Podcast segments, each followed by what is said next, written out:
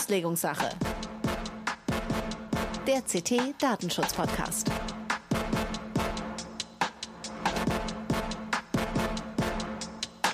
Hallo und herzlich willkommen in der Auslegungssache heute mit Episode 60. Wir zeichnen auf am 20.04.2022, also dem Mittwoch.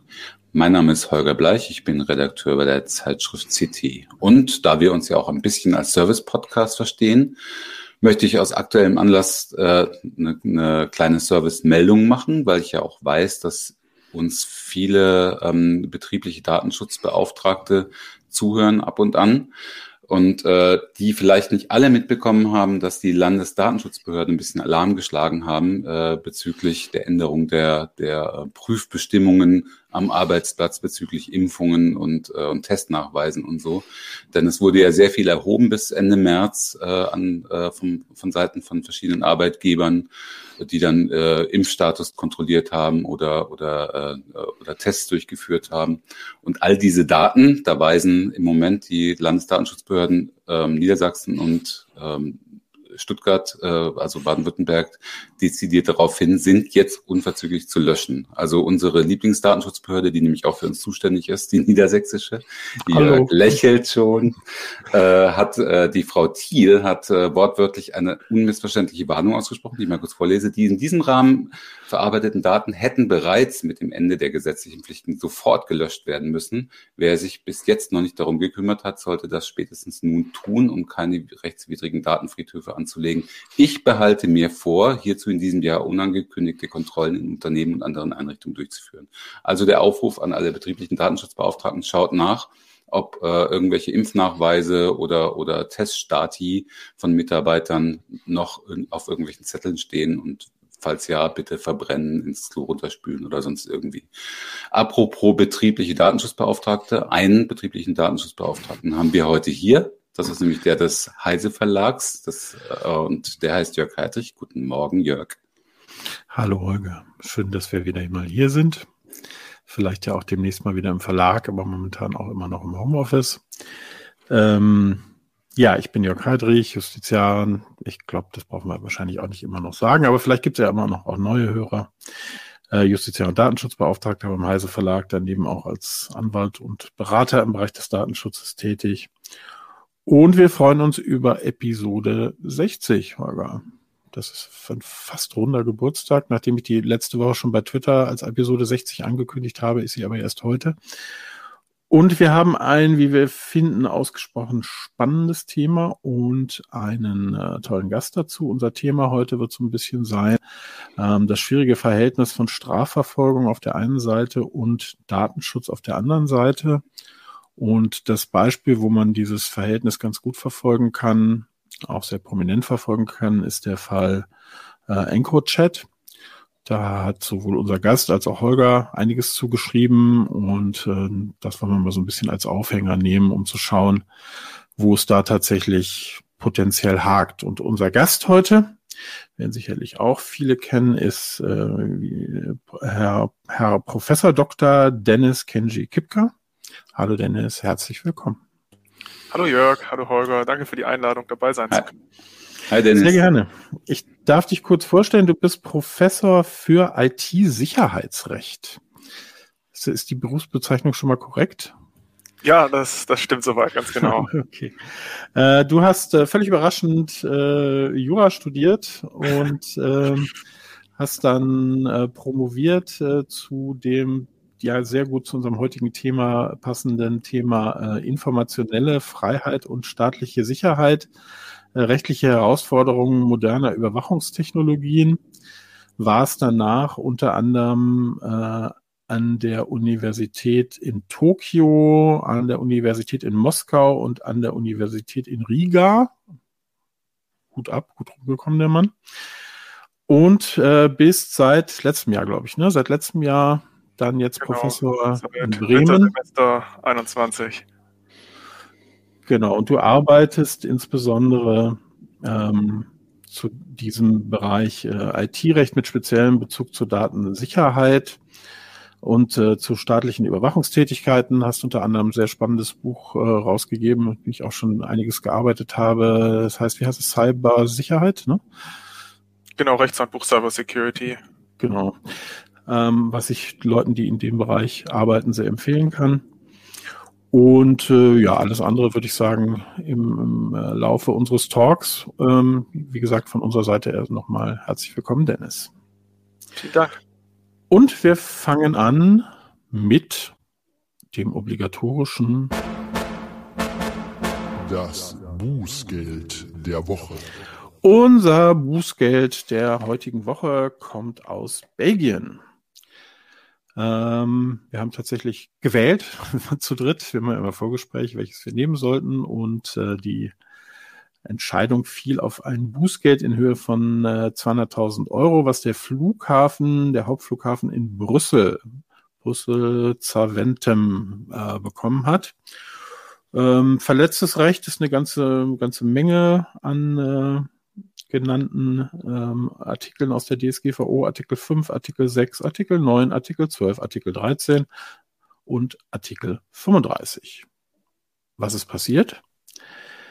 Ähm, die belgische Datenschutzbehörde hatte Ermittlungen gegen den Flughafen und auch andere Flughäfen aufgenommen, nachdem Medien im Jahr 2020 äh, darüber berichtet haben, dass es, ähm, dass dort an den Flughäfen spezielle Wärmebildkameras zum Einsatz kommen, mit denen die Körpertemperatur von den Fluggästen zur Eindämmung von äh, Covid-19 erfasst wurden. Und Personen mit einer Körpertemperatur von über 38 Grad wurden herausgefiltert und anschließend äh, dazu äh, angehalten, einen Fragebogen zu möglichen Corona-Symptomen auszufüllen. Das wurde dann von einem Dienstleister ausgefüllt. Das Ganze fand ein gutes halbes Jahr statt, bis Januar 21. Und die Datenschutzbehörden kamen bei ihrer Prüfung zum Ergebnis, wenig überraschend, dass es sich bei Körpertemperaturdaten um Gesundheitsdaten und damit eben besondere Kategorien von personenbezogenen Handeln Daten und man nahm tatsächlich an, dass es hierfür keine Rechtsgrundlage gibt. Also das heißt, diese ganzen Daten wurden ohne Rechtsgrundlage erfasst, was natürlich schon ein ziemlich heftiger Vorwurf ist, gerade im Bereich von, von sensiblen, ähm, von, von sensiblen Gesundheitsdaten. Die äh, Behörde sagt, dass es natürlich Gründe der öffentlichen Gesundheit äh, gibt grundsätzlich, ähm, aber hier waren sie ähm, nicht erfüllt und äh, die Voraussetzungen ähm, waren hier durch die Betreiber ebenfalls nicht erfüllt. Und weiterhin wurde äh, denen auch vorgeworfen, dass die Information der Fluggäste über die Temperaturmessung ähm, Mängel aufwies und auch die durchgeführte Datenschutzfolgenabschätzung wies ebenfalls erhebliche Mängel auf. Und äh, zusätzlich wurde gegen den Dienstleister, der das durchgeführt hat, ein Bußgeld in Höhe von 20.000 Euro verhängt und auch andere, Kamera, äh, andere Kameras, äh, andere Flughäfen ähm, haben ebenfalls sechsstellige Bußgelder bekommen. Das klingt für mich nachvollziehbar. Dennis, was meinst du? Ich finde die Summe sogar eher moderat, ne? sehr moderat, wenn man sich mal die ganzen ähm, DSGVO-Verletzungen anschaut. Ja, inhaltlich jetzt glaube ich nicht besonders umstritten, aber natürlich schon irgendwie merkwürdig, dass man sich für so einen heftigen Eingriff äh, nicht besser vorbereitet hat, finde ich. Das hat mich daran ein bisschen gewundert. Ja, gerade wo es natürlich auch um sensible personenbezogene Daten geht.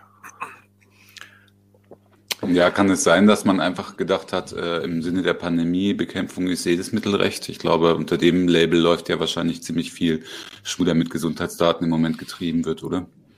Ja, aber die haben ja tatsächlich eine Folgenabschätzung gemacht. Das, also das heißt, sie haben es nicht einfach gemacht, sie haben sich schon irgendwie Gedanken gemacht, nur scheinbar irgendwie extrem unzureichend.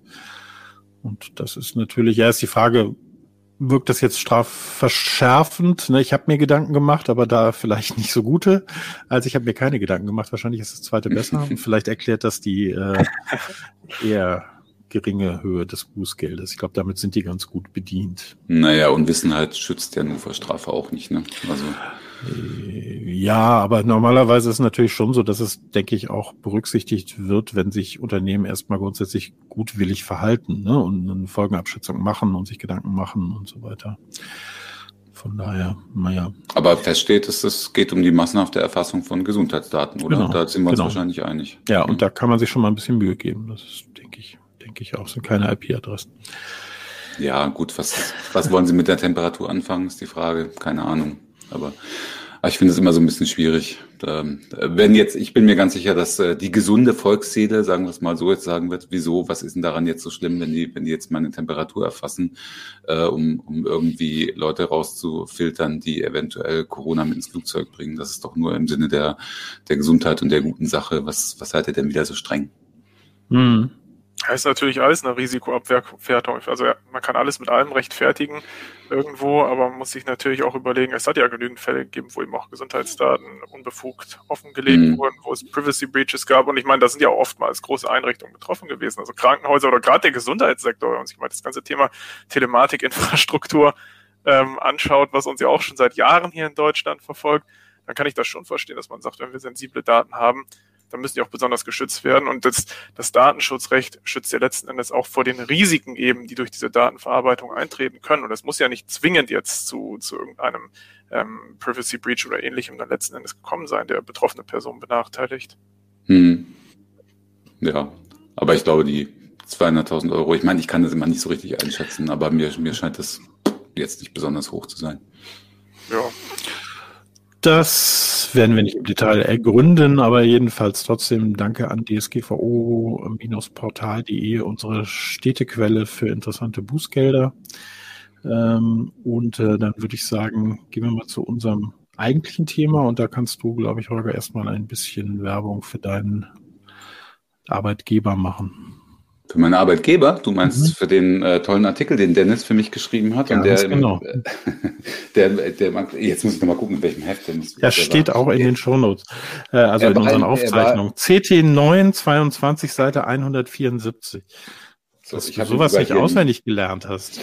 Also vielleicht darf ich meine Entschuldigung nochmal sagen, dass ich direkt aus dem Urlaub komme. Das war mein erster. Arbeitstag. Na gut. Ähm, aber was ich schon gemacht habe, ist ein bisschen die Nachrichtenlage heute Morgen checken. Und da vielleicht ist euch das auch, auch aufgefallen, dass Tagesschau Investigativ heute Morgen mal wieder, wie eigentlich im Moment fast jede Woche eine Meldung rausgehauen hat. Und äh, wenig überraschend lautet die internationale Razzia gegen Drogenhändler heute Morgen 9.02 Uhr, also vor zwei Stunden ungefähr. Ba, ba, ba, ba, ba. Razzien in anderen Ländern, Niederlande, Belgien, Paraguay. Äh, Die internationale Aktion ist der Höhepunkt eines grenzüberschreitenden Ermittlungsverfahrens, an dem Deutschland, das LKA Niedersachsen, äh, federführend beteiligt ist. Es richtet sich gegen die mutmaßlichen Hintermänner einer Kokainlieferung von 16 Tonnen, die Hamburger Zollfahnder am 11. Januar, am 12. Februar 2021 beschlagnahmt hatten. Die größte Kokainmenge, die in Deutschland jemals beschlagnahmt wurde. So, all das äh, beruht, wie dann, wie dann fünf Absätze später, später in der Meldung klein unten steht, auf Ermittlungsergebnissen im Rahmen der Auswertungen äh, eines Krypto-Chat-Systems namens EncroChat. Das sind also allesamt, alles, was wir, was wir jetzt jede Woche, alle ein, zwei Wochen hören von irgendwelchen Drogenrazzien in Deutschland oder auch in angrenzenden Ländern, in Frankreich, Niederlande insbesondere. Das meiste basiert immer noch auf Folgeauswertungen eines staatlichen Hacks von 2020, über den wir heute zumindest äh, aus erstem Anlass mal kurz reden wollen. Was war da passiert? Es gibt äh, mehrere Anbieter. Anbieter ist immer so ein Wort, also es sind keine richtigen Unternehmen.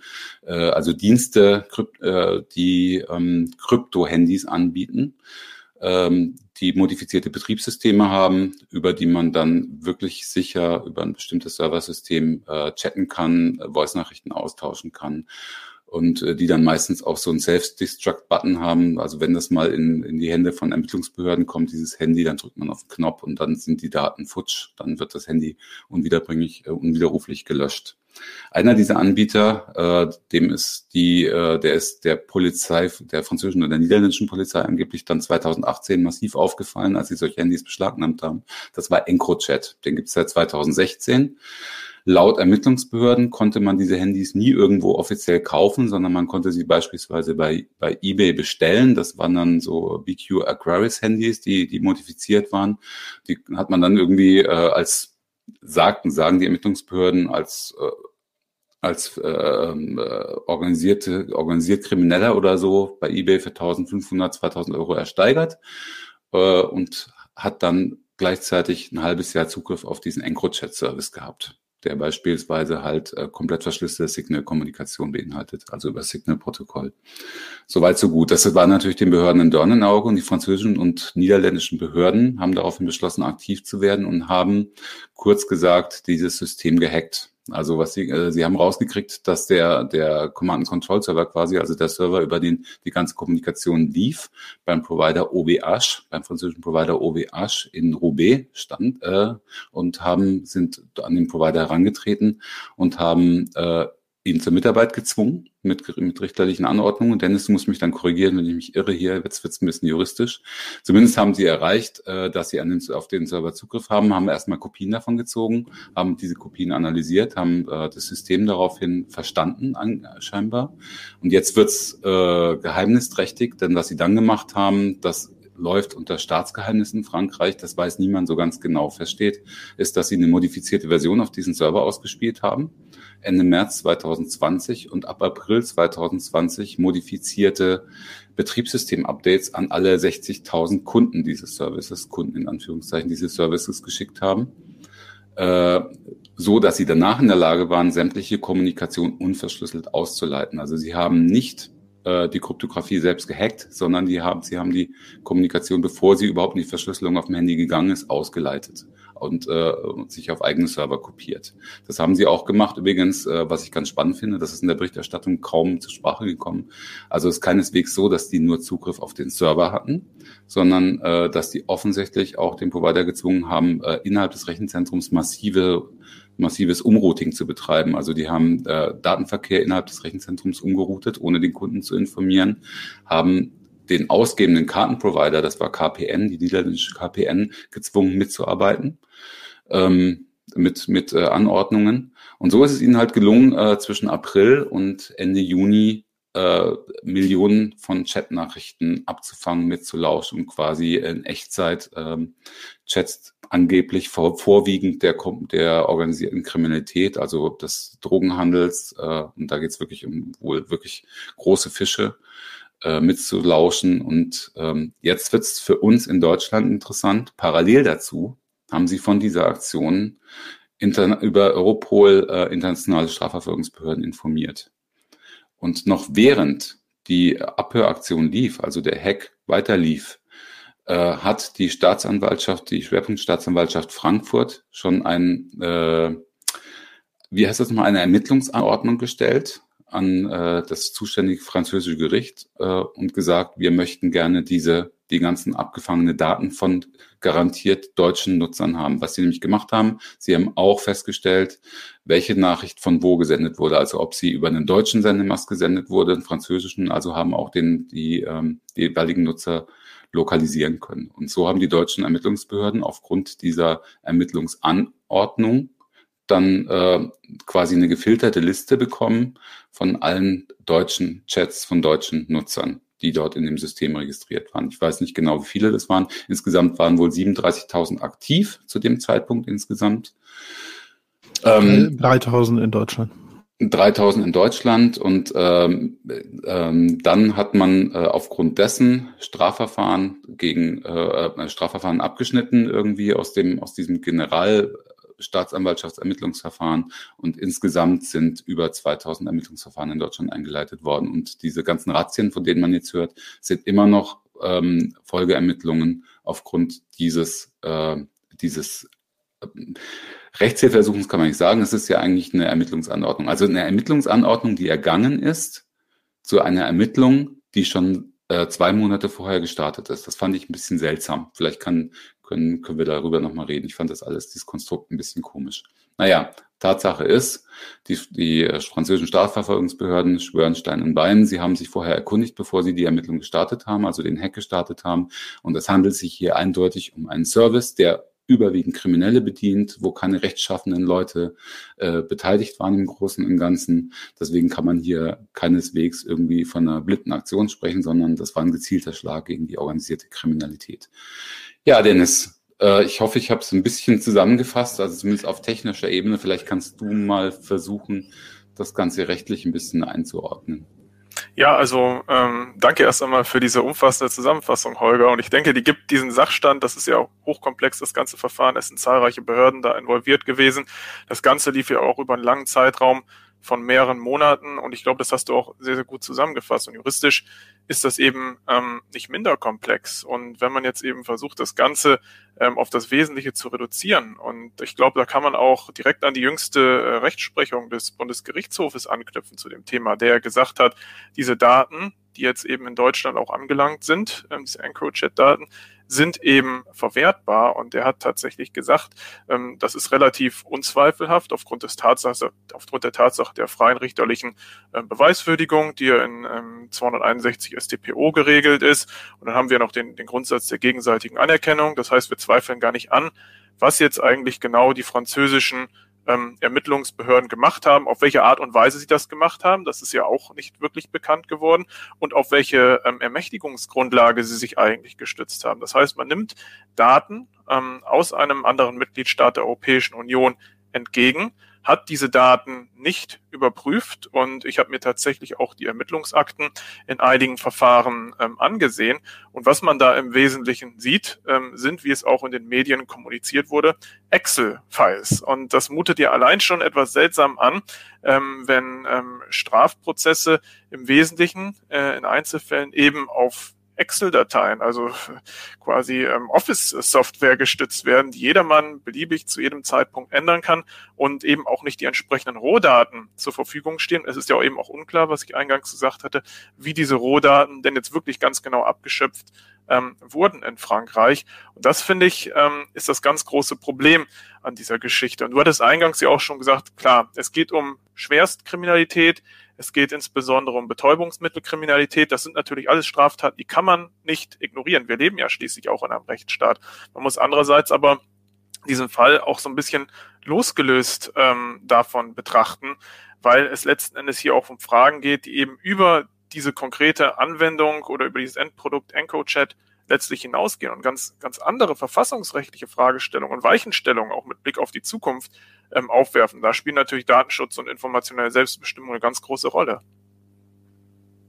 Vielleicht äh, gehen wir noch mal einen Schritt zurück. Ähm, Jörg, Jörg sofort. Ähm, gehen wir noch mal darauf, was, was die, was die ähm, staatlichen Ermittler in Frankreich da gemacht haben. Also ich, ich, bin mir nicht sicher. Also für mich klingt es jetzt erstmal so, die sagen ja, es, es war keine anlasslose äh, Massenüberwachung, weil ähm, weil, weil wir ja vorher festgestellt haben, dass dieser Dienst quasi nur von Kriminellen benutzt wird. Das haben wir exemplarisch anhand einiger weniger Beispiele festgestellt. Und das ist zweifelsfrei so. Das ist die Legitimation, dass es sich hier nicht um so eine Art Vorratsdatenspeicherung, die ja dann eh würde ich mal sagen, widerrechtlich gewesen wäre, handelt, sondern um eine gezielte, anlassbezogene äh, Überwachung. Jetzt hat das Bundesverfassungsgericht das irgendwie, glaube ich, äh, so wie ich das gesehen habe, äh, der Bundesgerichtshof, Entschuldigung, kommen wir ja gleich nochmal, denke ich, auf das Urteil.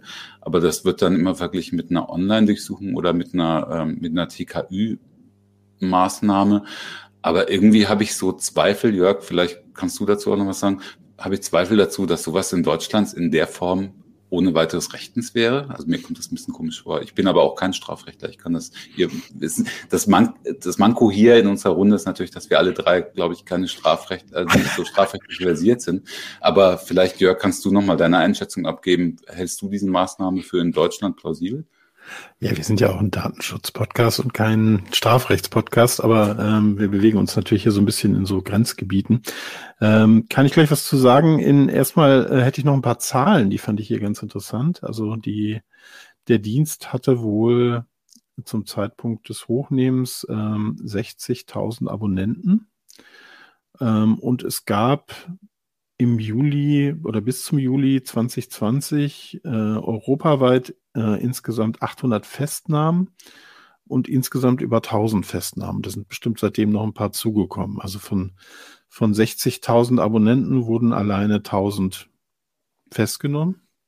Mhm. Und das BKA äh, hat übrigens äh, Ende des Jahres, Ende 2021 gesagt, sie haben 2250 Strafverfahren laufen, eingeleitet, die, die noch laufen und äh, haben 750 Haftbefehle bereits verstreckt, also bis Ende des letzten Jahres wohlgemerkt. Genau, ich hätte jetzt die Zahl von 3000 ähm, in den Raum geworfen, äh, gegen die Ermittlungen geführt werden in Deutschland alleine von den 60.000. Das ist natürlich ganz schön heftig und es gibt wohl ähm, relativ aus, also gut tiefergehende Auswirkungen aus den Niederlanden da seien. Ich finde solche Zahlen die sind ja auch immer so ein bisschen mit Vorsicht zu genießen, aber ähm, in den Niederlanden seien das auf Basis, nur auf Basis von Informationen aus diesem Hack 19 Drogenlabore ausgehoben und mehrere Auftragsmorde verhindert worden. Äh, allein in den Niederlanden wurden über 100 Verdächtige festgenommen, über 8000 Kilogramm Kokain, 1200 Kilogramm Crystal Meth, Schusswaffen, teure Uhren, teure Uhren, mehrere Millionen Euro Bargeld und 25 Autos beschlagnahmt. Das klingt natürlich erstmal klingt sehr heftig und klingt nach einer Menge, um, genau. Das vielleicht um das nochmal plastisch zu machen und, und, uns zu einem richtigen True Crime Podcast zu machen. Ich kann noch mal kurz einen Absatz vorlesen aus, äh, aus unserem Artikel aus Ende letzten Jahres.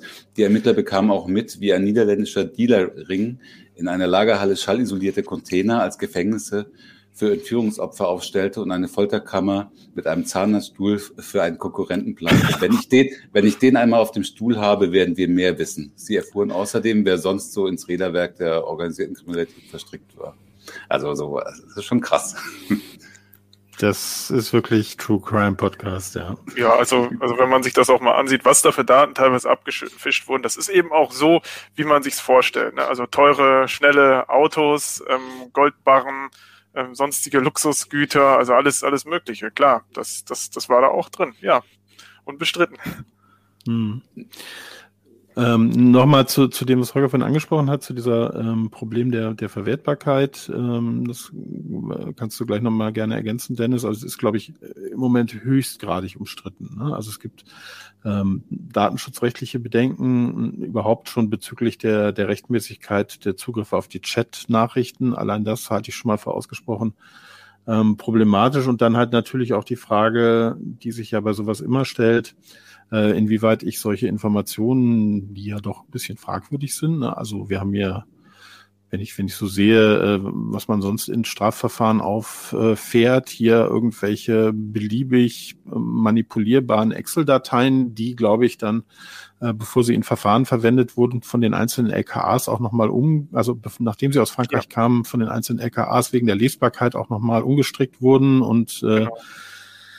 Dazu dann aber doch die sehr eindeutige Aussage eigentlich aller deutschen Gerichte oder fast aller deutschen Gerichte, äh, Hamburger OLG, OLG Bremen, OLG Rostock haben alle gesagt, nee, kein Beweisverwertungsverbot.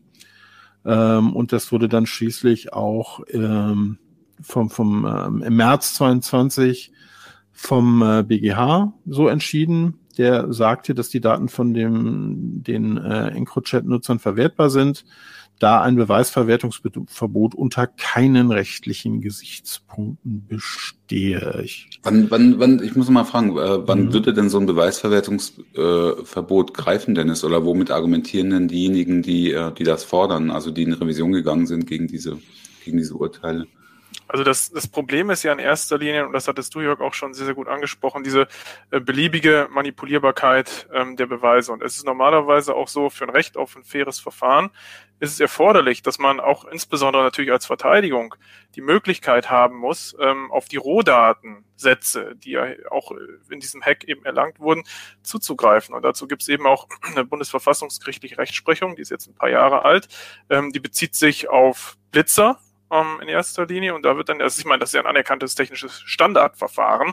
Und da geht es ja auch nicht um, in erster Linie um Straftaten, sondern um Bußgelder. Und da wird auch gesagt, dass eben ähm, derjenige, der, der geblitzt wurde und eben mit seinem Bußgeldbescheid rechnet, dann auch eben diese technischen Rohdaten einsehen können muss. Und ähm, meiner Meinung nach und auch die, die Auffassung zahlreicher weiterer Strafverteidiger ist, dass eben dieses Recht auf ein faires Verfahren dadurch verletzt wird, dass man hier ähm, nur diese veränderten, das wissen wir, veränderten Excel-Files erhält und es gibt auch Unstimmigkeiten in diesen Excel-Dateien. Also beispielsweise, dass Nachrichten angekommen sind ähm, auf einer EncroChat-Device, bevor sie von einer anderen EncroChat-Device abgeschickt wurden.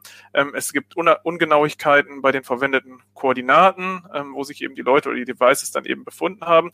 Also zahlreiche Unstimmigkeiten, ähm, wo es wo es keinerlei Antworten drauf gibt. Also es kann natürlich sein, dass es eben fehlende Sorgfalt ist, als man diese Datensätze zusammengestellt hat, aber so ganz genau weiß das eigentlich ähm, keiner. Und das ist auch die Argumentation, auf die sich sehr, sehr viele Strafverteidiger eben stützen. Also einerseits diese beliebige ähm, Ver Veränderbarkeit, also fehlende Authentizität, fehlende Integrität der Daten und andererseits natürlich die Möglichkeit, dass man nicht, also dass es ignoriert wird, wo jetzt eigentlich genau dieser Ursprung der Daten herkommt. Und ich finde ähm, persönlich, dass das schon ein bisschen, wenn man sich mal das Verständnis, ähm, das Subordinations, ähm, also rechtliche Verständnis zwischen Staat und Bürger anschaut, ist das schon der Gipfel. Also der Staat geht hin, ähm, bekommt irgendwoher Daten letzten Endes, sagt nicht, wo er diese Daten herbekommt. Es gibt Mängel in diesen Daten. Diese Daten sind theoretisch, technisch gesehen nahezu beliebig manipulierbar.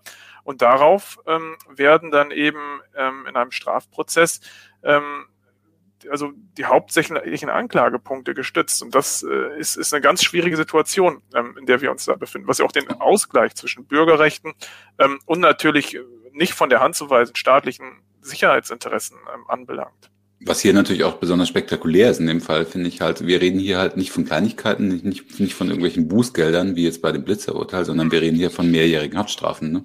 Also ja. äh, das, Aber, äh, da will man natürlich schon besonders sorgfältige Argumentation haben eigentlich. Ja, ja und wer mal so ein, so ein Blitzerurteil ähm, oder so ein Blitzerverfahren mitverfolgt hat und mal so gesehen hat, wie so ein Profi äh, Anwalt in dem Bereich, die gibt es ja, ne? wenn, wenn da die technischen Voraussetzungen von, von Blitzgeräten auseinander nimmt. Ja? Oh nee, das gibt's nur in Hundertstel Sekunden, das müsste aber Tausendstel, ich übertreibe jetzt Tausendstel Sekunden sein, weil da könnte ja schon der nächste lang gefahren sein. Oh ja, die Brille sieht so ähnlich aus, aber sie könnte ja eine andere Farbe haben. Äh, und, und, und, und was, was da herangetragen und von den Gerichten auch berücksichtigt wird, ähm, zugunsten der Betroffenen. Ne? Da kommt man ja ganz häufig frei, gibt's ja ganz viele Freisprüche in, in dem Bereich oder Einstellungen.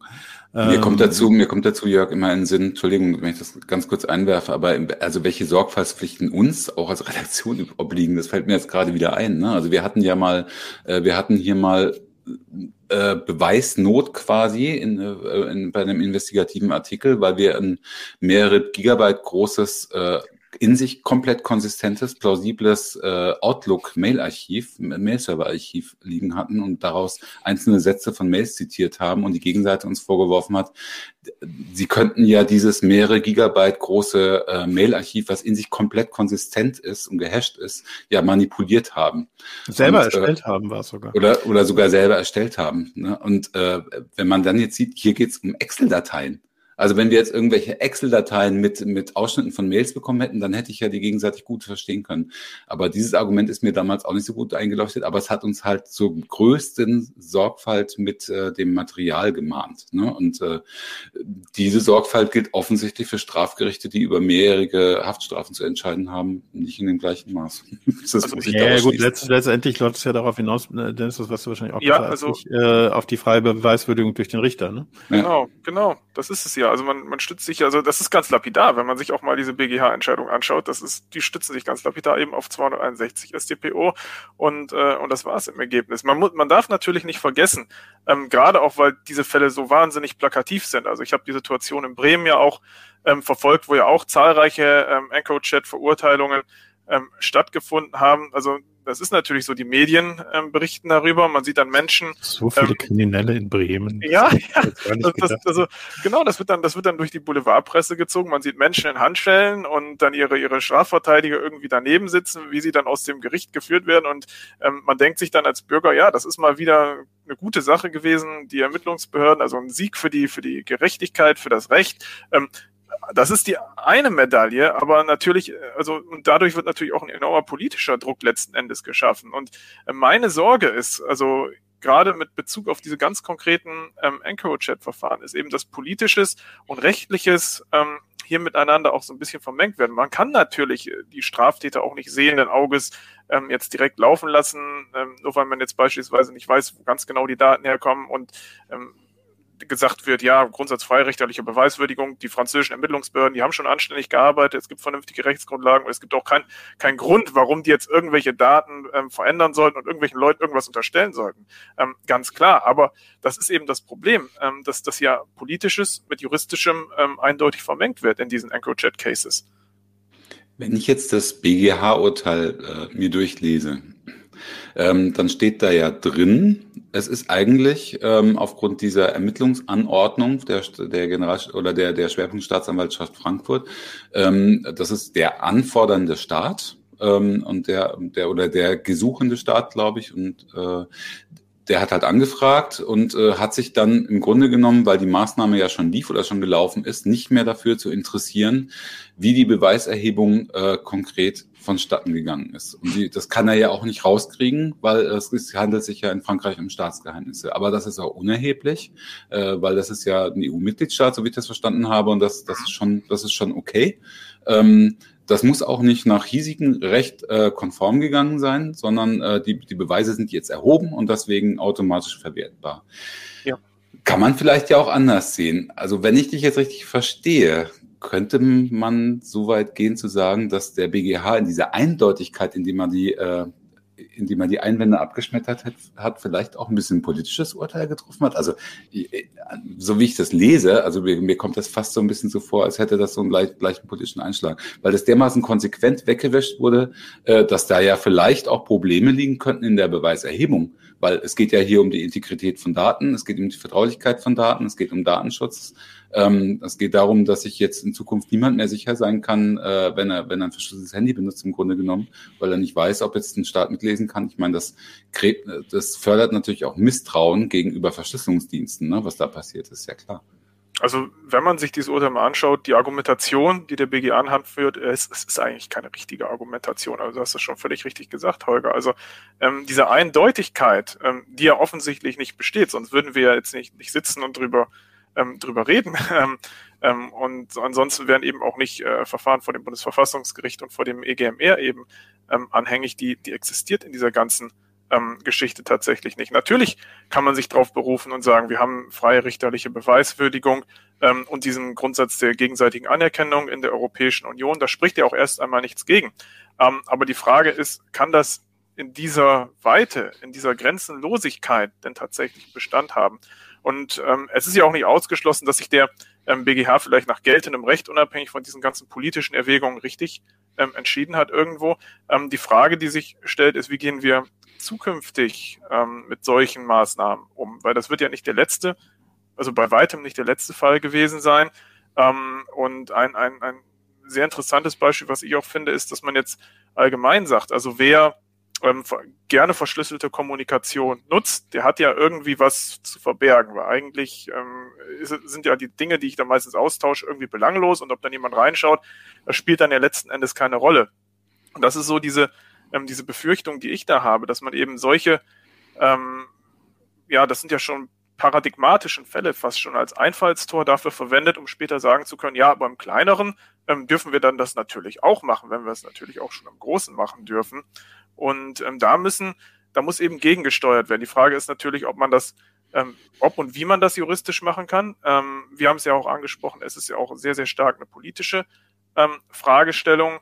Und es existieren eben keine vernünftigen ähm, rechtlichen Rahmenbedingungen, wie eben mit solchen digitalen Beweismitteln, also das ist ja ein Präzedenzfall letztlich auch, ähm, tatsächlich in einem Strafprozess oder in jeglichem anderen Gerichtsverfahren jetzt vernünftig ähm, umzugehen wäre. Und da wäre es meiner Meinung nach eben auch Aufgabe der Politik, ähm, sich drum zu kümmern und schauen, wie können wir das, diese Widerstreitinteressen, also öffentliche Sicherheit, Gemeinwohl, ähm, das eben durch, durch die Einhaltung von Strafgesetzen ähm, abgebildet wird und ähm, ähm, Interessen der Bürger auf Vertraulichkeit der Kommunikation, also Telekommunikation, auf informationelle Selbstbestimmung, eben auf Einhaltung des Computergrundrechts, wie können wir das vernünftig in einen Ausgleich bringen und, und auch Rechtssicherheit in dem Bereich schaffen. Das finde ich ist das, ist das ganz große Problem, weil man sieht das ja auch anhand dieser, dieser juristischen, in Anführungszeichen juristischen Argumentation, die ich persönlich eher willkürlich finde, dass man sich das natürlich dann immer so drehen und biegen kann, ähm, wie man letzten Endes will, aber man hat trotzdem noch eben als Ursprung diese Excel-Files,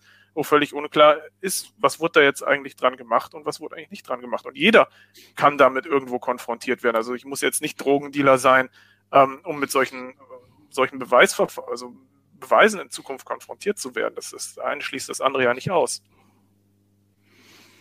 Mhm, das ist das so ein bisschen, was du, du hast mal was geschrieben, äh, ging es, glaube ich, äh, um, um äh, Bodycams von Polizisten. Das lässt sich aber ja auch ganz gut auf diesen, diese Fälle übertragen, die wir hier sprechen. Und ich denke, wir können jetzt mal ein bisschen wegkommen von diesem einen Fall, weil wir reden ja hier über grundsätzliche Probleme.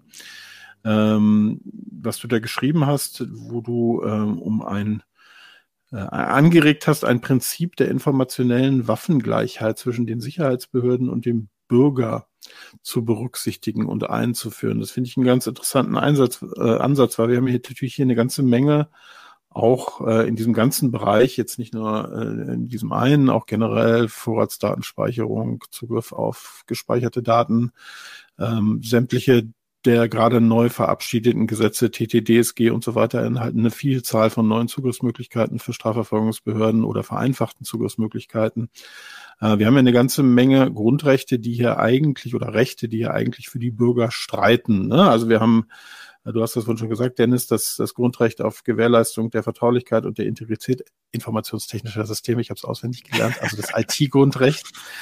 Äh, wir haben das Telekommunikationsgeheimnis, wir haben das Recht auf informationelle Selbstbestimmung, wir haben die DSGVO, wir haben das BDSG. Ähm, und trotz dieser starken Rechte ist es, so scheint es mir, ein Waffenungleichgewicht zugunsten der Strafverfolgungsbehörden. Die dürfen viel. Oder ist das jetzt, ein, würdest du den Eindruck bestätigen? Doch, doch, also definitiv. Ähm, also dieses, dieses Thema Überwachungsgesamtrechnung, was ja letztlich damit eng, eng verknüpft ist, das wird ja jetzt schon seit, seit Jahren ähm, mittlerweile diskutiert, fruchtlos diskutiert, muss man sagen. Und ähm, viele können sich wahrscheinlich auch gar nicht mehr an 9-11 erinnern. Ähm, ich hatte das damals in meiner Dis so ein bisschen thematisiert, weil mich dieser. Da muss ich, sorry, Dennis, wenn ich mal ja. reingrätsche. Äh, ich glaube nicht, dass die meisten wissen, was das ist. Ich muss hier mal rumholgern. Kannst du kurz erklären, was das ist? Jetzt muss ich nochmal zurückfahren. Ich kann mich selber nicht mehr dran erinnern, was ich gerade gesagt habe. Was soll ich erklären? ähm, was äh, die, das Aufrechnen von verschiedenen äh, Überwachungsgesamtrechnungen. Ach so, ah, okay. Was man darunter versteht. Ja, also dass man eben schaut, ähm, dass eine einzelne Überwachungsmaßnahme nicht für sich genommen zählt, sondern dass man schaut, wie viele Überwachungsmaßnahmen hat der Staat eigentlich in den letzten Jahren schon geschaffen. Und wenn, wenn sich das Ganze aufaddiert äh, auf die Grundrechtsbelastung, wir haben ja die Grundrechte bereits angesprochen, des einzelnen Bürgers, wie schwer sie ihn beschränken und tatsächlich tangieren. Und äh, es ist eben unzulässig, dass wir unter einer Vollüberwachung stehen. Und ähm, da müssen wir uns die Frage stellen, nähern wir uns diesem, diesem Spektrum ähm, so langsam an? Und ähm, ich hatte es ja eben auch gesagt mit dem, mit dem Thema 9-11, das ist jetzt schon, schon gefühlt Ewigkeiten her, aber das war damals so der, der ganz große Auslöser, dass man gesagt hat, okay, also es ist ein, ein extremes Verbrechen, was da in den USA äh, mit den Anschlägen auf die Twin Towers ähm, 2001 ähm, verübt wurde. Aber man hat das natürlich auch als Einfallstor äh, gesagt und, ähm, und genutzt und gesagt, theoretisch könnte der nächste Terrorist überall um die Ecke wohnen. Es könnte mein Nachbar ähm, tatsächlich sein. Deswegen macht es Sinn, dass wir ähm, digitale Kommunikation umfassend als bisher überwachen. Man hat entsprechende Gesetzesänderungen in Windeseile ähm, damals durch den, durch den Bundestag durchgebracht. Auch da muss man sich fragen, ähm, geht es denn wirklich so schnell, dass sich eben auch ähm, die Abgeordneten tatsächlich vernünftig damit befassen können? Ähm, da, vieles davon war ähm, zeitlich befristet und das wird dann einfach, weil es ja so nützlich ist, ähm, nach und nach entfristet. Also ganz viele ähm, neue Dateien wurden geschaffen, Verbunddateien wurden geschaffen ähm, und eben Überwachungsbefugnisse wurden geschaffen. Und ähm, heutzutage, also vor 20 Jahren, ich meine, da haben wir quasi noch im Analogen gelebt. Ja, also ich meine, man hatte irgendwie ein Smartphone, hat SMS verschickt, ein bisschen rumtelefoniert und hier und da mal eine E-Mail empfangen. Ähm, spätestens seit dem iPhone leben wir, ersten iPhone irgendwie leben wir alle Dauer, Dauer vernetzt. Und das ist ja, ähm, ich will nicht sagen noch schlimmer geworden, aber es ist, hat sich ja noch weiter verstärkt. Jetzt mit dem Thema Corona-Pandemie ähm, zunehmende Digitalisierung von Arbeitsprozessen, von, von auch vom, vom Privatleben. Ähm, und damit ist die Anfälligkeit, ähm, dass man natürlich ähm, von solchen Überwachungsmaßnahmen betroffen ist, ungleich höher, als es noch vor 20 Jahren gewesen ist. Und man müsste meiner Meinung nach mal eine, neue Risikoabwägung anstellen. Wenn man vor 20 Jahren gesagt hat, ja, ähm, wir haben jetzt irgendwelche digitalen ähm, Überwachungsmaßnahmen. Okay, es gab noch nicht so wahnsinnig viele digitale Daten, aber jetzt ähm, hat sich die Zahl dieser Daten exponentiell wirklich erhöht. Und wir sind auf diese digitalen Dienste, digitalen Medien stärker denn je angewiesen. Und dass man da einfach mal schaut, wie hat sich das denn jetzt weiterentwickelt? Und müssen wir nicht diese gesamte, also Überwachungsgesamtrechnung ähm, einer, einer neuen Bewertung zuführen? Ja, aber ich habe doch äh, im, im Koalitionsvertrag gelesen, dass die ähm, Ampelkoalition sich das Thema Überwachungsgesamtrechnung auf die Fahne geschrieben hat und zumindest bei neuen Gesetzgebungsverfahren äh, soll die Gesamtrechnung dann eben Teil des Abwägungsprozesses sein, ob dieses Gesetz äh, irgendwie zu äh, grundrechtseinschränkend ist oder nicht. Ist da, passiert da noch nichts? Also bislang ist da meiner Meinung nach noch nicht besonders viel passiert. Also man muss natürlich auch schauen, wir haben auch zurzeit definitiv andere und, und äh, drängendere Prioritäten irgendwo. Ähm, und so lange haben wir die neue Regierung jetzt ja auch nicht. Ähm, was man sicherlich positiv hervorheben kann, ist, dass eben unser Justizminister Buschmann gesagt hat, also mit dem Thema ähm, Vorratsdatenspeicherung, da kommt eben bei uns nicht weiter. Das ist ja auch so ein Ding, was irgendwie auch schon seit, weiß ich, mittlerweile 15 Jahren oder so ähm, ähm, diskutiert wird, immer mal wieder aufpoppt. Ähm, das ist schon ein Weg, also ein Schritt in die richtige Richtung. Ähm, und da kann man sicherlich gespannt bleiben, ähm, inwieweit sich natürlich die Ampel auch an diese ganzen ähm, Festlegungen, ähm, die sie im Koalitionsvertrag getroffen hat, anhand der sich auch gravierenden ändernden sicherheitspolitischen Fragestellungen, die wir weltweit erleben, ähm, daran halten wird oder inwiefern, inwiefern man das dann natürlich dann irgendwann äh, Zweifelsfall auch revidiert. Aber noch ist die Vorratsdatenspeicherung ja nur ausgesetzt und äh, zur deutschen, zur, zur deutschen äh, Vorratsdatenspeicherung steht ja noch eine EuGH-Entscheidung aus. Ne? Und jetzt nehmen wir mal genau. an, so, so ganz, ganz fies nehmen wir mal an, der EuGH verlässt seine Linie und sagt, nee, nee, so wie in Deutschland das formuliert ist, äh, mit den einschränkenden Maßnahmen und so ist das schon okay macht mal äh, Vorratsdatenspeicherung genehmigt. Dann wird die Ampel hingehen und wird die Vorratsdatenspeicherung von sich aus äh, mit, ne, mit einem Nichtigkeitsgesetz oder irgendwie wieder kippen. Äh, weiß ich nicht so genau, ob das passieren wird. Ja, da steht doch schon die SPD vor, dass das nicht passieren wird. Ähm, ja, wir hatten ja gerade ein neues Urteil äh, zur Vorratsdatenspeicherung, 5. April, also noch ziemlich frisch. Ähm, da ging es um eine irische, ne, wenn ich mich richtig erinnere. Also irgendwas, irgendwas von der Insel. Mordfall, glaube ich. Genau. genau. Ja. Und ähm, da hat der ähm, EuGH ja im Prinzip gesagt, ähm, dass es nach wie vor nicht möglich ist, ähm, eine präventiv, präventiv eine allgemeine und unterschiedslose Vorratsdatenspeicherung von Verkehrs- und Standortdaten äh, zum Zwecke der Bekämpfung schwerer Straftaten vorzusehen. Das ist eigentlich eine ziemliche, ziemlich klare, ähm, glaube ich, von dem Punkt kommen sie auch erstmal nicht weg oder wollen sie auch, glaube ich, gar nicht wegkommen. Aber es gibt natürlich äh, dann auch in dem gleichen Urteil so ein paar ähm, Einschränkungen. Also es war jetzt kein kein, kein äh, großer Sieg für Bürgerrechtler, das kann man jetzt nicht sagen, sondern sie sagen eben, dass es sehr wohl ähm, grundsätzlich möglich ist, aber eben sehr stark beschränkt, nämlich zum Beispiel anhand von Kategorien betroffener Personen, ähm, deren Daten zu überwachen, ähm, äh, bestimmte Nutzer vorab zu identifizieren, ähm, Quick Freeze wäre eine Möglichkeit. Also das ist ähm, möglich, aber sehr eingeschränkt. Ähm, das ist, glaube ich, am Wesentlichen aber auch das, was, was sagen, was, wo die meisten Bürgerrechtler, die ich kenne, sagen würden, okay, damit kann ich jetzt einigermaßen leben, dass es eben nicht eine Vollerfassung, ähm, eine umstandslose ist. Ähm, und das ist natürlich auch wiederum, nochmal um einmal auf diese EncroChat-Sache zu kommen, ähm, eines der, der Probleme, weil da, da gab es ja auch keine gezielte Überwachung, sondern es gab eine Vollüberwachung von allen Leuten, die auf diesem Server drauf waren. Ne? Das scheint mir ja. hier tatsächlich ein Unterschied zu sein. Ein Satz noch, und das wird ja äh, bei, bei beiden Sachen äh, laufen noch Verfahren, zum einen vor dem Bundesverfassungsgericht und vor dem Europäischen äh, Gerichtshof für Menschenrechte. Da ist es ja durchaus spannend zu sehen, äh, wie, wie die das bewerten. Also sorry, genau. Also, ähm, also dass das da, da da werden auch so ein paar Emotionen natürlich wach, weil ich, ich dieses Thema irgendwie mit dieser Überwachung schon seit, seit, seit über zehn Jahren jetzt irgendwie beleuchte. Und ähm, also ich, ich denke nicht. Stell dir vor, wir schon seit 20. das ist ja auch ein Zombie, den wir nicht tot kriegen.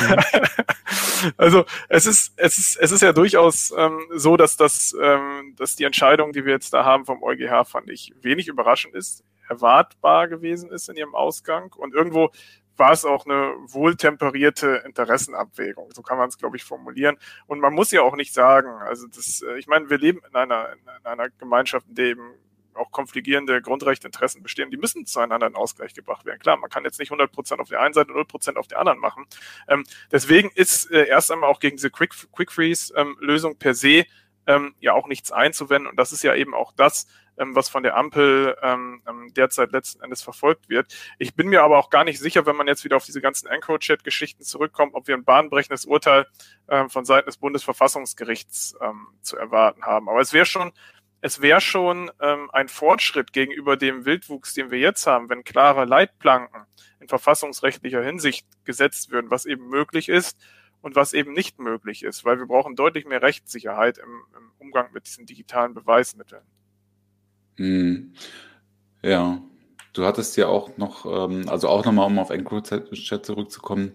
Also eine Sache, die du in deinem Artikel geschrieben hast, die ich sehr spannend fand, war ja auch, dass du vermisst oder beziehungsweise, dass es nicht okay ist, dass die Gerichte sich nicht zu ihrer äh, Prüfpflicht bekennen. Ne? Also du sagst ja, dass, dass ähm, gerade bei solchen zweifelhaften, bei so zweifelhaften Beweisen und Beweiserhebungen aber gerade jetzt, wo es sich um Excel-Dateien handelt, ähm, hätten doch die Gerichte auch die nicht nur die Möglichkeit, sondern auch die Pflicht, irgendwie nochmal zu gucken, ob das Material valide und integer ist. Und da die, dass die Gerichte das nicht machen, das wirfst du ihnen massiv vor, in, gerade in diesen konkreten Fällen. Ne? Ja, also wenn wir von freier richterlicher Beweiswürdigung sprechen und der Richter unabhängig entscheidet, muss er natürlich auch alle Argumente für und gegen einen bestimmten Standpunkt ähm, ähm, berücksichtigen. Und dazu gehört eben auch diese Kritik zu berücksichtigen, die ja nicht nur von ein, zwei Leuten geäußert wird, sondern die auch von renommierten Strafverteidigern in der Vergangenheit immer wieder ähm, ähm, geäußert wurde, mit einzubeziehen. Und ich finde es völlig normal. Also ähm, wenn mir jemand, ihr habt es ja auch schon gesagt, wenn mir jemand irgendwie Excel-Dateien mit angeblichen Beweisen für was auch immer vorlegen würde, da bin ich ja per se schon misstrauisch und ähm, versuchen mir weitere Quellen irgendwo zu besorgen. Aber die Richter ähm, offensichtlich nicht, ne? Du hast ja, ja die genau. Ermittlungsakten geschaut. Man, genau, man verlässt sich eben auf diese, auf diese, auf diese Angaben. Und ähm, der Punkt ist, ähm, um auch nochmal auf dieses Thema Kernbereichsschutz, Intimsphäre, enge Persönlichkeitssphäre zurückzukommen, ähm, selbst wenn es um, um Drogenkriminalität geht, auch die Leute haben jetzt nicht nur ähm, sich darüber ausgetauscht, wo jetzt was übergeben wird oder, oder wie viel Kilogramm jetzt irgendwo gehandelt werden oder was man sich davon kauft, sondern da sind auch ähm, intime ähm, ähm Informationen enthalten, also Daten, die das enge Familienleben betreffen, ähm, die Dritte betreffen, also beispielsweise Kinder auch betreffen, entsprechende Fotos äh, befinden sich auch in diesen Akten. Also es geht jetzt nicht nur darum, dass da Drogenkriminalität ähm, betrieben wird. Und was ja auch noch ähm, ein Punkt ist, wo wir auf dieses Thema anlasslose Massenüberwachung ähm, letzten Endes so ein bisschen auch wieder zurückkommen.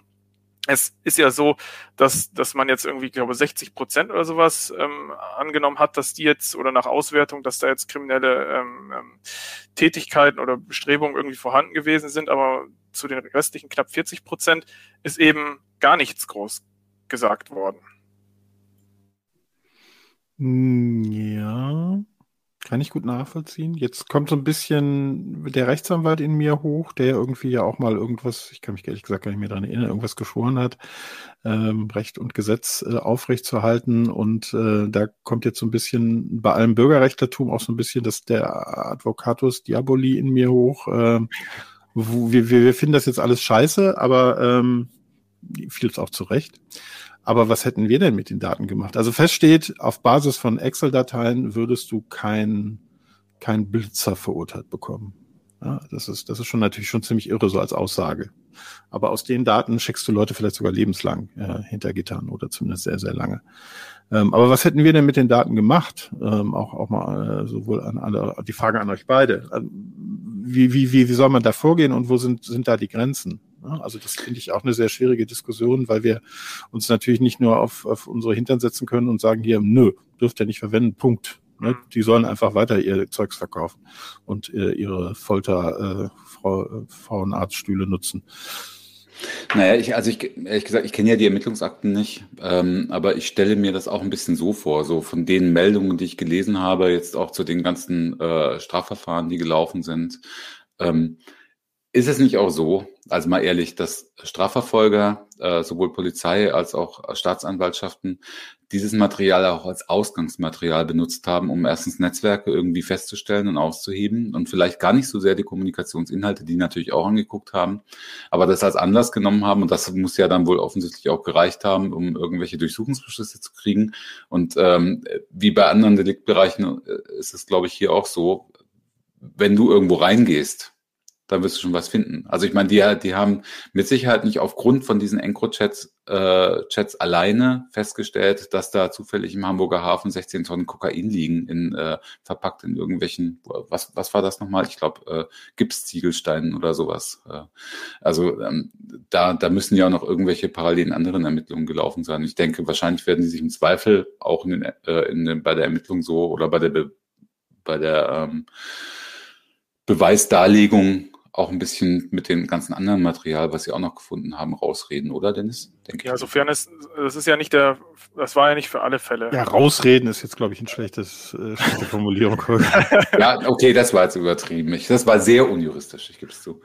Aber ich meine, das war ja nicht für alle Fälle gegeben, dass du, dass du so viele zusätzliche Informationen eben auch bekommen konntest. Um jetzt auch nochmal auf, auf Jörgs Frage, die er eingangs gestellt hatte, zurückzukommen, die ich persönlich sehr interessant fand. Natürlich, es ist immer bequem ähm, zu sagen, ja, das ist alles irgendwie Mist, ähm, was da gemacht wird, aber irgendwie kein, kein, kein Vorschlag zur Güte ähm, anzubringen. Das ist schon, das ist natürlich eine, eine, berechtigte Geschichte. Aber ähm, man muss letzten Endes dazu sagen, und das ist auch die Frage, wie ich mit sowas umgegangen wäre. Also wenn man irgendwas ich sage jetzt mal, unaufgefordert zugeschickt bekommt, dann besteht immer die Frage, das, das muss ich irgendwie prüfen. Ich meine, im Holger, das gilt ja auch für, für Sachen, die er in der, in der CT dann veröffentlicht, zu angeblichen Skandalen oder wie auch immer was, das muss ja dann erstmal überprüft werden. Und ich kann mich nicht ähm, darauf verlassen. Und das ist ja auch hier was anderes, ähm, als, als wenn ich einen Artikel ähm, schreibe.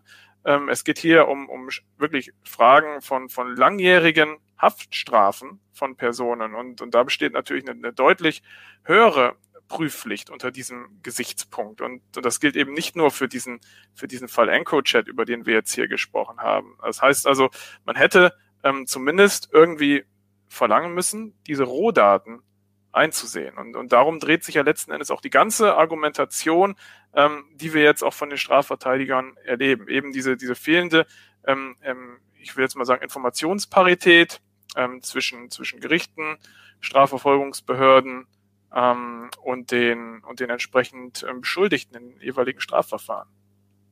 Hm.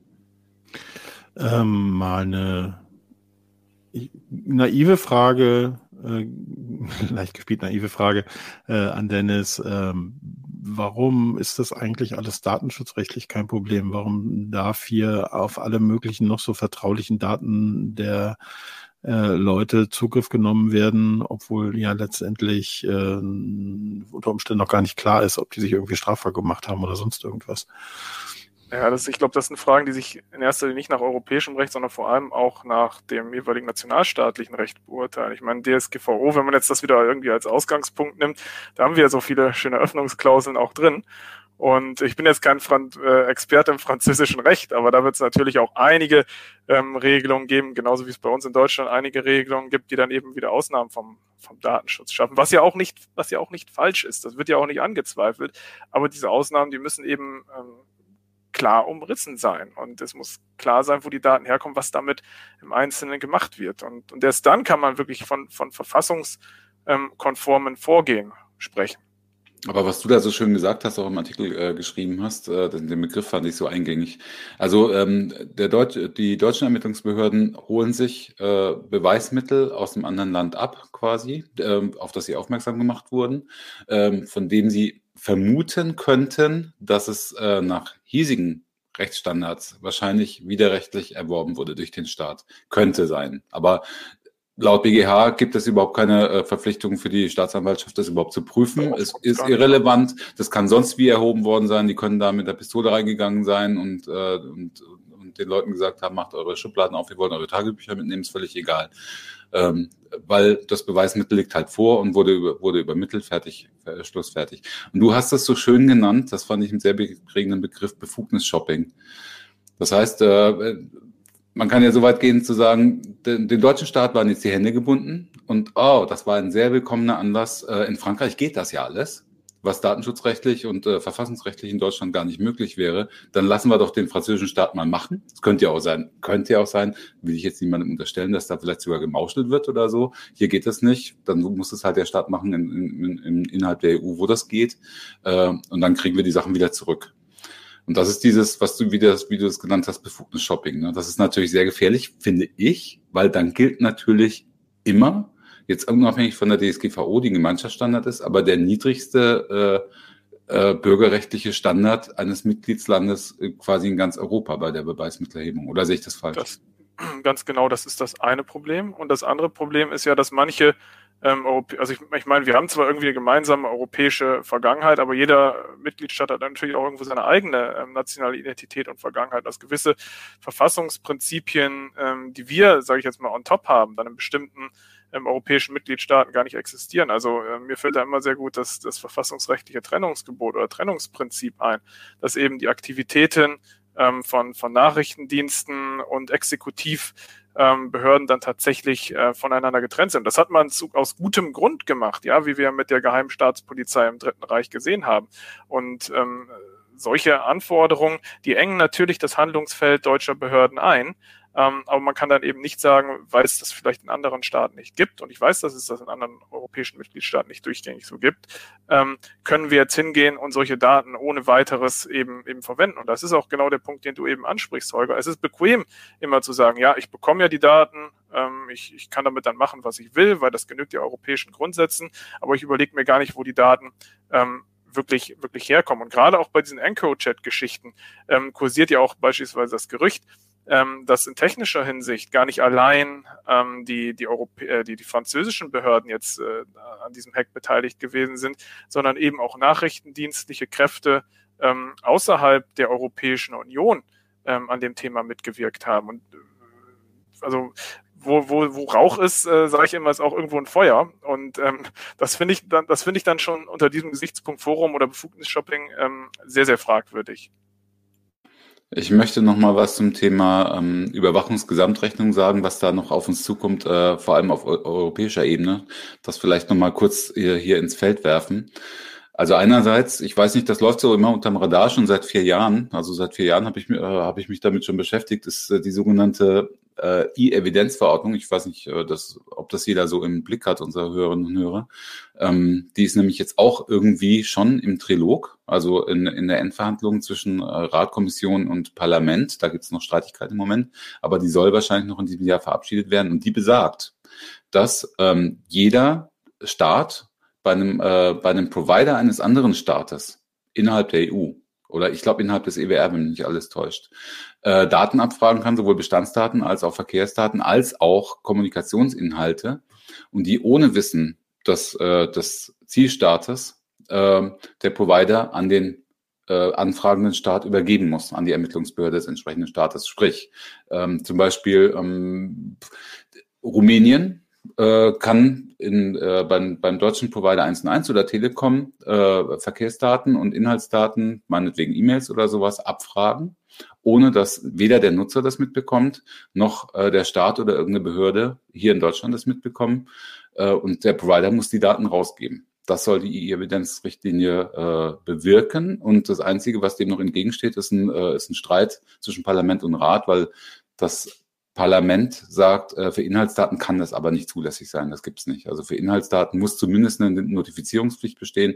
Das heißt, äh, zumindest der, der Staat, bei dem der Provider sitzt, muss informiert werden, wenn solche Daten rausgegeben werden. Aber das ist alles, was dem eigentlich noch entgegensteht. Also das Ding wird mit Sicherheit kommen. Und das Zweite ist, worauf ich hier an der Stelle nochmal aufmerksam machen wollte, wir haben hier schon mal darüber gesprochen, ist die sogenannte Chatkontrolle, wie der Bürgerrechtler Patrick Breyer und Piratenabgeordneter es nennt, äh, nämlich dass die starke Verschlüsselung von äh, Telekommunikation auf Handys nicht aufgebrochen werden soll, aber zumindest, dass äh, ähm, Kommunikationsinhalte, also zum Beispiel Bilder auf Handys, es möglich gemacht werden soll, dass die durchgescannt werden, bevor sie verschlüsselt werden. So wie Apple das mal vorhatte, man erinnere sich im, im vergangenen Jahr, ähm, so sogenanntes äh, ähm, Client-Side-Scanning. Das heißt, ähm, dass die Handys, wenn die Hersteller quasi dazu verpflichtet werden, Inhalte auf den Nutzerhandys äh, zu scannen und gegebenenfalls auszuleiten. Das alles unter dem Stichwort äh, Darstellung von Kindesmissbrauch. Ähm, dagegen soll es eigentlich wirken. Ähm, aber natürlich, wir haben auch schon darüber gesprochen, könnte das auch ein weiteres Öffnen einer Büchse der Pandora sein. Also da dreut einiges äh, von europäischer Seite und ähm, da kann die äh, Ampel so viel Überwachungsgesamtrechnungen auch machen, wie sie will. Aber wenn die EU auf Verordnungswege, äh, das heißt unmittelbares europäisches Gesetz äh, agiert, dann haben wir, sind uns hier in Deutschland ja auch sehr die Hände gebunden, oder? Also das ist ja so ein bisschen dieser Punkt von der Wirtschaftsunion zur Sicherheitsunion, den man, glaube ich, auch bei der EU erlebt. Also vor, vor vielen Jahren habe ich, habe ich die EU in erster Linie als, als Bürgerrechts, sehr, sehr bürgerrechtsfreundliche Institutionen kennengelernt. Das hat sich in den letzten Jahren schon so ein bisschen gewandelt. Und diese, diese schöne Diskussion, die ja mittelbar auch durch das, was du gerade angesprochen hast, Holger, adressiert wird, Sicherheit durch Verschlüsselung und Sicherheit trotz Verschlüsselung, ähm, die findet sich auch auf europäischer Ebene wieder. Die findet sich sogar in entsprechenden Strategiedokumenten wieder. Und das ist so ein bisschen auch von, von Deutschland, glaube ich, ähm, nach Europa ähm, letzten Endes ähm, geschwappt, dass man, dass man auch sagt, ja, vertrauliche Kommunikation nur für denjenigen, der eigentlich nichts äh, zu verbergen hat. Und wenn man nichts zu verbergen hat, dann braucht man eigentlich auch gar nicht mehr vertraulich kommunizieren, ähm, weil es gibt ja eh nichts, was jetzt irgendwie schädlich sein könnte, was offengelegt wird. Ähm, und dieses, dieses Thema Messenger-Verschlüsselung, das ist auch noch ein Kampf, der, glaube ich, ausgefochten werden muss. Und ich halte den sogar schon für gefährlicher, als dieses Thema Vorratsdatenspeicherung, weil bei Vorratsdatenspeicherung, da sprechen wir in erster Linie eben über diese Metadaten, über Verkehrsdaten, aus denen man eben auf soziale Netzwerke, wie auch immer, ähm, Rückschlüsse bilden kann. Und äh, bei der Messenger-Überwachung geht es ja auch richtigerweise, wie du gesagt hast, um, um Inhaltsdaten die dann tatsächlich abgegriffen werden sollen und in welchem Ausmaß das zulässig ist, ob es technisch überhaupt möglich ist, das ist ja die, die nächste Frage, ähm, ein, eine Ende-zu-Ende-Verschlüsselung vernünftig in Anführungszeichen zu kompromittieren, dass der Staat auch mal reinschauen darf. Und dieses Thema ist ja auch überhaupt nicht neu. Also ich meine, wir äh, reden jetzt die letzten Jahre darüber, aber in den USA wurde schon in den 90ern ähm, über Key-Escrowing gesprochen, irgendwelche Ombudsstellen, die dann irgendwelche Schlüssel verwalten und dann irgendwelche Anfragen, wo dann irgendwie staatliche Behörden Anfragen stellen können, wenn es irgendwie um, um Ermittlungsmaßnahmen geht. Ähm, also da, da ist, ich würde sagen, der, der Kampf, äh, aber, aber dieses Problem noch lange nicht ausgestanden. Ich hatte darüber mit Patrick Breyer mal gesprochen vor einiger Zeit, ähm, ähm, also Europaparlamentarier der, der, Piraten, und da hat er, ähm, habe ich auch gefragt, wie stellt sich denn, weißt du denn genau, wie die Kommission sich das vorstellt konkret? Also wie soll das denn technisch gelöst werden? Es gibt ja irgendwie so ein, so ein Strategiepapier von der, äh, von der EU-Kommission, wo da ein bisschen was äh, verschiedene Wege der, der Ausleitung von Kommunikationsinhalten irgendwie beschrieben werden. Aber ähm, ich höre irgendwelche Nebengeräusche hier. Hört ihr das auch? Ah, ich habe hier eine Baustelle in dem ah. Homeoffice, über dem Homeoffice. Alles klar, dann gut. Ähm, wo war ich jetzt stehen geblieben? Ähm, Alles wird immer schlimmer. Und Patrick Breyer. nee, nee, genau. Nee, Patrick hat auch gesagt, nein, die machen sich da wie immer äh, einen leichten Fuß und sagen, die Provider müssen umsetzen, müssen das umsetzen. Wie sie es technisch lösen, wir sehen das jetzt, äh, ich habe das jetzt gerade beim DMA, also beim Digital Markets Act wieder gesehen, wenn du fragst, äh, wie soll denn, wie soll denn äh, ohne Aufbrechen der Verschlüsselung eine vernünftige Interoperabilität von Messengern funktionieren, ist uns egal Macht. Und genauso ist, äh, ist scheinbar die Methode auch äh, bei dem Ausleiten von, Inhal von Kommunikationsinhalten trotz äh, Ende-zu-Ende-Verschlüsselung äh, für, für, äh, für die Überwachung von, äh, von Missbrauchsdarstellungen irgendwie oder Austausch von Missbrauchsdarstellungen. Es wird einfach überhaupt nicht gesagt. Äh, es wird einfach nur gesagt, ist uns egal, wie ihr es macht, aber ihr müsst es halt machen, irgendwie. Ja, das ist diese klassische politische Sicherheitsrhetorik. Also, um, um vielleicht nochmal ein anderes Thema da auch in dem Zusammenhang anzusprechen, mhm. Kameraüberwachung, also Video, Surveillance, CCTV, das ist ja so ein Thema, was vor allem äh, in, in Großbritannien äh, populär geworden ist seit den 90er Jahren, weil man da wirklich mal so, so ein Fall schwerer Kriminalität ähm, nachweisbar eben auch durch CCTV ähm, aufklären konnte. Wenn jemand schon mal an irgendeinem Londoner Flughafen gelandet ist, also das ist schon fast, mutet schon fast kurios an, wie viele Kameras da eigentlich überall hängen. Und ähm, ich glaube, dass, oder, oder es, es wird ja gemeinhin kommuniziert, dass eben äh, Videoüberwachung von öffentlichen Orten alles immer, immer viel sicherer macht. Und da muss man eben, glaube ich, auch ganz genau differenzieren. Also geht es eben um präventive Effekte oder geht es eben darum, Straftaten im Nachgang besser aufklären zu können. Und äh, das darf man eben einfach nicht durcheinander mischen. Und das wird, glaube ich, auch dieser politischen Sicherheitsrhetorik, also wir machen einfach mehr. Und wenn wir ganz viel machen, ähm, dann ist es gut, weil es ist ja mehr, als wenn es wenn, das, wenn wir nichts getan hätten, aber man schaut eben nicht auf die wirklichen Auswirkungen. Da kommen wir auch letzten Endes wieder auf dieses Thema Überwachungsgesamtrechnung und, und so weiter letztlich zurück. Unsere ganz persönliche Überwachungsgesamtrechnung. Jeder von uns dreien hat einen Wunsch an den deutschen und europäischen Gesetzgeber. Dennis. Ja, also ich würde die mir gute, gute, äh, nicht hier, sonst kommt er ja gerne mal an der Stelle die gute Datenschutzfee, hier kommt die gute Politik. also dir einen Wunsch. Ich würde mir mehr Technik- und Risikofolgenabschätzung für diese gesamte Überwachungsgesetzgebung im Vorfeld wünschen. Und das bezieht sich, glaube ich, nicht nur auf Überwachungsgesetzgebung, sondern generell auf Digitalgesetzgebung. Damit würden wir viel Geld sparen, komplexe behördliche Zuständigkeitsstrukturen vermeiden und sicherlich auch dem einen oder anderen Bürgerrecht einen, einen sehr, sehr guten Gefallen tun. Das war so gut, dem kann ich mich eigentlich anschließen. Also ich, ich äh, wenn ich noch sagen darf, also ich würde mir von ähm, jetzt von der deutschen Regierung, äh, die jetzt im Amt ist, äh, von der vorigen war ich sehr enttäuscht, muss ich sagen, bezüglich Bürgerrechtsfragen. Ich würde mir wünschen, dass erstens diese Gesamtüberwachungsrechnung gemacht wird, aber vor allem, dass man auch auf europäischer Ebene nicht in Richtung mehr Überwachungsgesetze äh, pocht, so wie man es ja teilweise gemacht hat. Also zum Beispiel, dass man jetzt die Vorratsdatenspeicherung in der letzten Legislaturperiode ohne Not wieder aufgewärmt hat irgendwie. Ähm, sondern äh, dass man darauf hinwirkt, äh, bestimmte Grundstandards, die unsere Privatsphäre und die unsere äh, erstens Datensicherheit, aber auch Privatsphäre und unsere Datenschutz äh, garantieren, nämlich vor allem die Integrität von privater Kommunikation. Das ist mir besonders wichtig. Also, dass es möglich sein muss, ohne in Verdacht zu geraten, verschlüsselt zu kommunizieren. Also der Fall EncroChat zeigt ja, man gerät äh, in Verdacht, okay, das war jetzt natürlich ein Extrembeispiel, aber die sind in Verdacht geraten, weil sie verschlüsselt kommunizieren wollten. Natürlich war es ein Dienst, der vor allem von Kriminellen genutzt wurde, da sind wir uns alle einig. Aber es kann nicht sein, dass ähm, wenn ich jetzt äh, zum Beispiel Signal benutze, dass ich dann vielleicht sogar besonders auf dem, äh, auf dem Radar von Strafverfolgungsbehörden bin, weil ich ja eventuell was zu verbergen habe. Also ich finde, die Integrität von Kommunikation, Verschlüsselung muss als absolut selbstverständlicher Standard definiert werden innerhalb der EU. Von, denen, von der es auch meiner Ansicht nach keine Ausnahme geben darf. Hm, dann formuliere ich noch einen letzten Wunsch an die EU. Ich finde es einfach, du hast es ja eben schon richtig gesagt, Dennis, äh, ganz schlimm, was da gerade passiert, dass irgendwie so massiv äh, die Bürgerrechte beseitigt werden, ähm, wie ich das wirklich in meinen Lebenszeiten noch nicht erlebt habe und auch da scheinbar überhaupt keine Sensibilität mehr zu sein hat. Ähm, und um jedes Gesetz, was ich im Moment höre, denke ich auch nicht, lass es, lass, lass es besser die, mit den alten gesetzlichen Regeln fangen wir auf jeden Fall besser. Also ihr macht alles schlimmer so im Moment. Und äh, das finde ich sehr, sehr, sehr, sehr beunruhigend. Und äh, nun ja. Ja, dann ähm, mit, mit, mit diesem negativen Feedback schließen wir dann. Es gibt, glaube ich, wenig, was man jetzt als besonders. Ja, wir können ja mal hoffen, dass die neue Bundesregierung das hier ein bisschen besser macht. Ähm, Schauen wir mal. Schwer, schwer zu unterbieten sein, wenn man das mal auf der anderen Seite sieht. Ähm, Dennis, vielen herzlichen Dank für deinen kundigen Beitrag.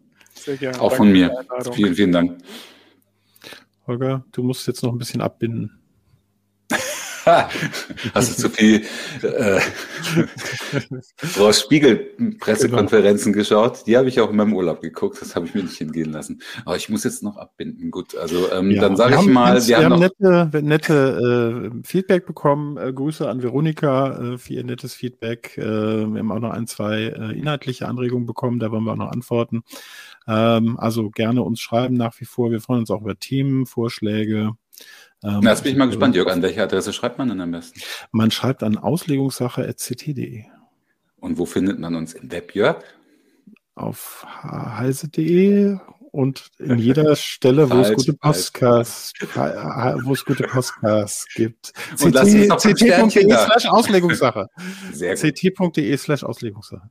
Aber genau. auch auf heise.de. Es gibt ja für jeden neuen Podcast auch eine eigene Meldung. Da kann man übrigens gerne oh. kommentieren. Genau.